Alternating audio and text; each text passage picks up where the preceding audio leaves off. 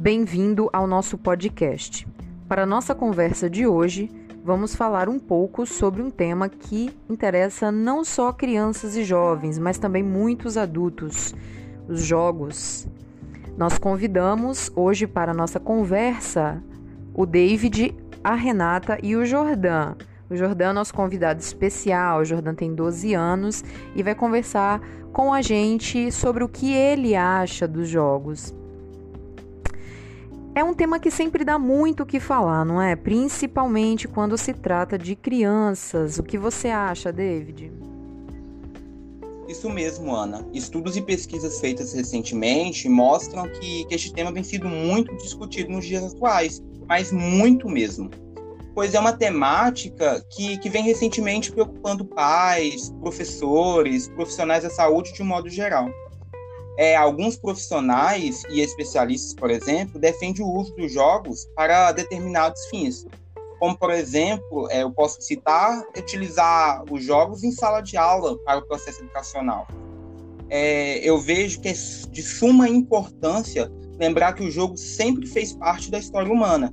Desde a antiguidade, existem jogos e brinquedos como parte de expressão cultural dos povos e grupos sociais a gente vê isso no nosso, a gente viu isso na verdade, né, no nosso processo educacional, a gente viu um pouco falar da, dessa passagem dos jogos na antiguidade. Mas é claro que de lá para cá, os jogos, brinquedos e brincadeiras mudaram muito. É, por exemplo, a minha mãe brincou de brincadeiras que eu, que eu não cheguei a ver. Então, foi mudando muita coisa com o passar do tempo.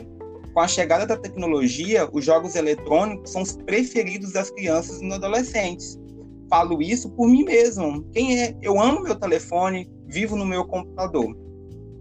Então, e profissionais como professores, psicólogos, concordam que os jogos podem ajudar na aprendizagem do estudante. Além disso, eles veem que os jogos e brincadeira faz parte das manifestações culturais da infância e da, da vida da pessoa temos que entender a natural no processo de formação delas, que isso faz parte da vida da criança e que devemos situar né, os sujeitos no tempo, no espaço, para buscar entender a fase que a criança está vivendo naquele momento, a fase histórica da humanidade e com isso buscar entender a expressão de cada tempo. É isso mesmo, Davi. E os jogos eles trazem muitos benefícios para o desenvolvimento das crianças, como a autonomia, a responsabilidade, a criticidade, a criatividade, muitas outras habilidades, não é mesmo? E os jogos, na verdade, eles têm várias outras funções, né? E por outro lado, existem também aqueles que têm algumas dúvidas. É, pais, professores, estudiosos, quanto aos benefícios desses jogos eletrônicos na infância Inclu defendem, inclusive, que as crianças não deveriam possuir aparelhos tão cedo.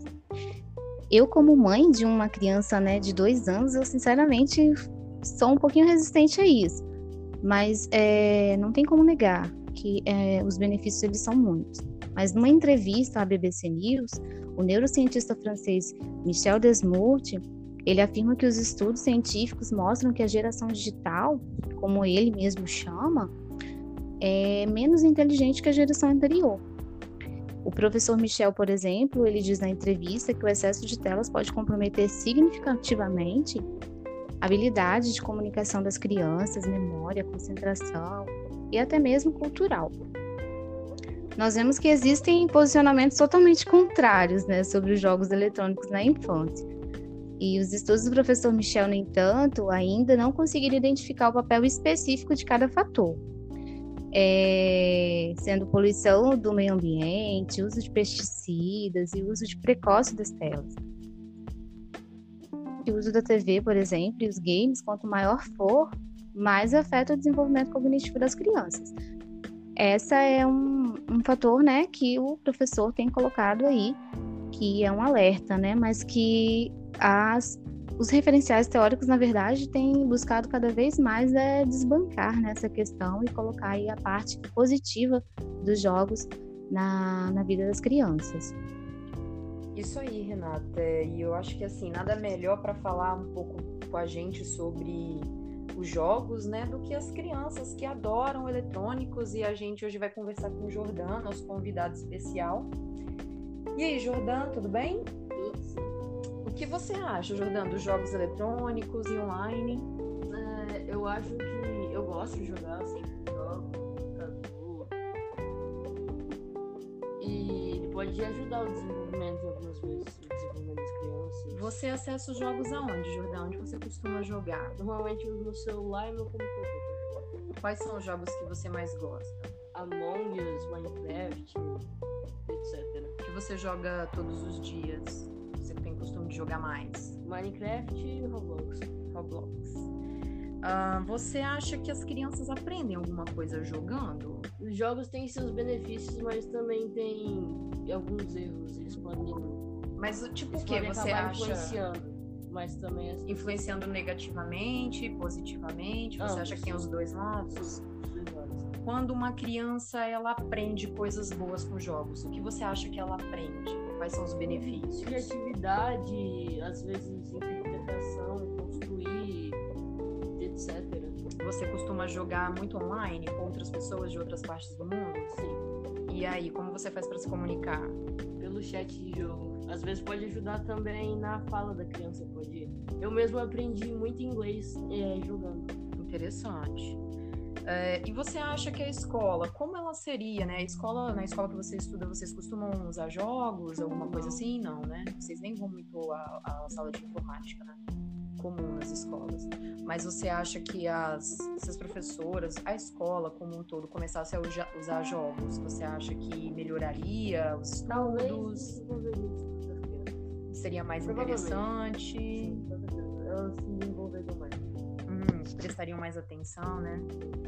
É, Muito obrigada, Jordan. Então, Renata, é, eu acho que também é essa questão aí mesmo, né? Tem, tem o lado positivo, né? Que é muito bom. Os jogos de, desenvolvem a concentração da criança, desenvolve habilidades como percepção, estratégia, capacidade de elaborar estratégias, mas a gente, enquanto pai, mãe, né, de um modo geral, a gente fica muito preocupado também.